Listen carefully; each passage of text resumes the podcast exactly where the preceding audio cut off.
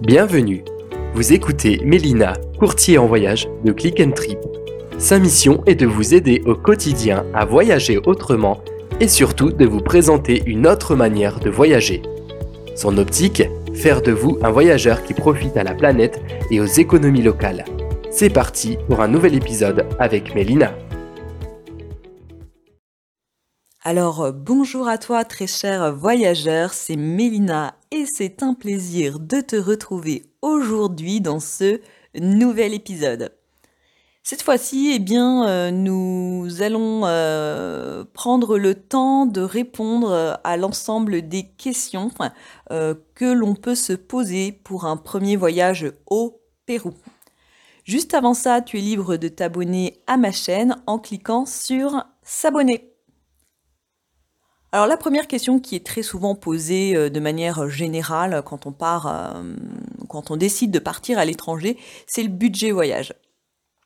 Le budget voyage au Pérou, euh, comme je dis souvent, on n'est pas sur un petit budget, il faut le savoir. ce n'est pas parce que on va partir par exemple chez l'habitant que ça va être un voyage low cost. Au contraire, il faut savoir parfois que aller euh, quand vous allez vous retrouver en fait dans des villages un petit peu retirés avec justement euh, des transports privés et euh, un guide voilà qui va vous accompagner eh bien au quotidien ça a un coût.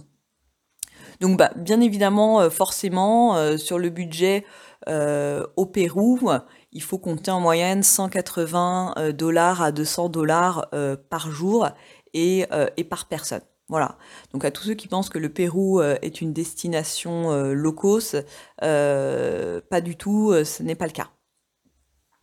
Alors la langue au Pérou, je pense que je ne vous apprends rien, mais un petit rappel, la langue qui est pratiquée donc par les habitants, c'est l'espagnol, bien évidemment.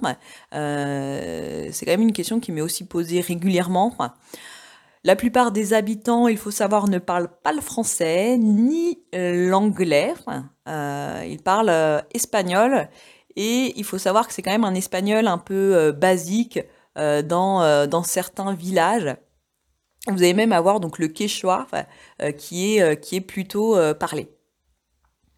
Après, quand vous partez justement avec un expert local, euh, comme je vous propose au Pérou, euh, vous allez vraiment, euh, vous, pourrez avoir, si puis dire, un guide qui va être du coup justement francophone et qui vous accompagnera pour, bah voilà, vous introduire dans la famille et pour vous faciliter les échanges et que ça soit beaucoup plus fluide. Alors pareil, hein, j'ai sélectionné quelques questions. Euh, quand on part un petit peu euh, en mode aventurier, façon de dire, on me demande si l'eau euh, est potable au Pérou. Donc non, hein, bien évidemment, il faut donc prévoir en principe des, des bouteilles d'eau. sur combien de jours partir au Pérou? Alors j'ai envie de vous dire, tout dépend un petit peu si puis dire, des, de l'expérience souhaitée sur place. Euh, bien évidemment, moi, je consacre euh, en général, euh, je prévois une journée de trajet à l'aller et une journée de trajet au retour.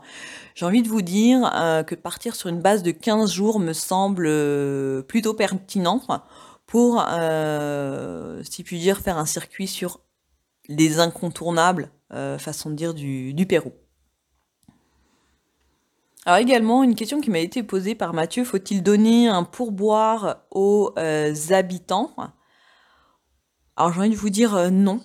Euh, plutôt aux chauffeurs ou aux guides qui vont rendre, on va dire, service, si puis dire.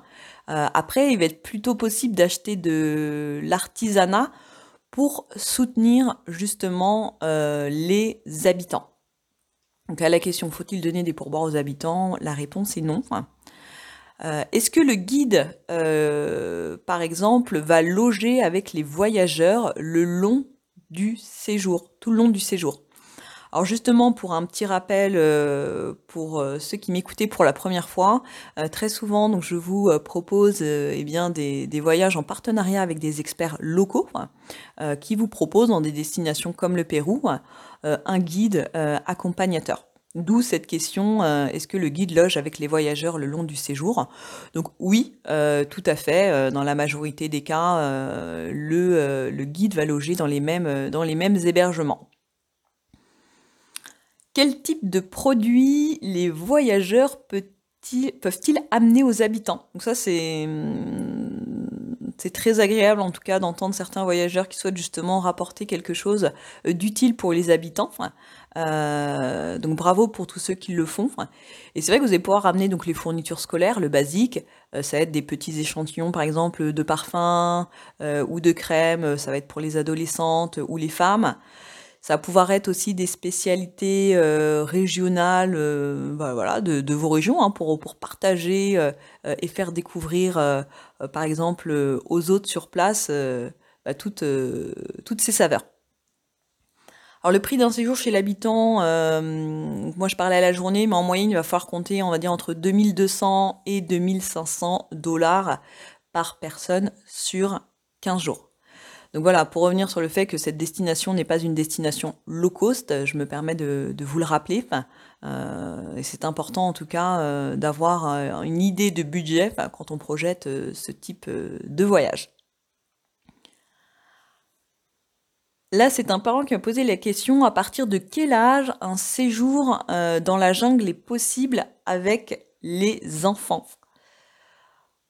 Alors, bien évidemment, pas d'enfants en bas âge, ce qui me paraît euh, totalement euh, logique. Mais euh, alors, quand on parle de la jungle, ça va être pour faire des excursions éventuellement sur l'Amazonie sur 4 jours. Oh, vous allez pouvoir partir avec des enfants à partir de, 7-8 ans, ce qui est tout à fait possible. Alors, dans les dernières questions, j'ai quels sont les codes à connaître au Pérou? Alors c'est vrai quand euh, vous voyagez, que ce soit en Asie, en Amérique, euh, en Europe un peu moins, en Afrique, euh, vous avez très souvent en effet des codes à connaître. Euh, et c'est vrai qu'au Pérou, bah, très souvent, c'est vraiment les guides qui vont vous accompagner justement à ce sujet. Je ne vais pas vous pouvoir euh, vous dévoiler tous les codes, si puis-je dire, à connaître, mais le guide est justement là dans l'optique de vous accompagner dans, cette, dans cette démarche pour vous faciliter justement également l'interaction avec, avec les habitants, les locaux, si puis-je dire. Voilà, donc j'ai vraiment euh, trié euh, les questions qui me semblaient les plus pertinentes. Bien évidemment, si vous avez d'autres questions euh, en suspens, n'hésitez pas à me les poser. J'essaierai d'y répondre avec grand plaisir. Je vous remercie d'avoir suivi ce podcast et je vous donne rendez-vous dans un prochain épisode. À bientôt!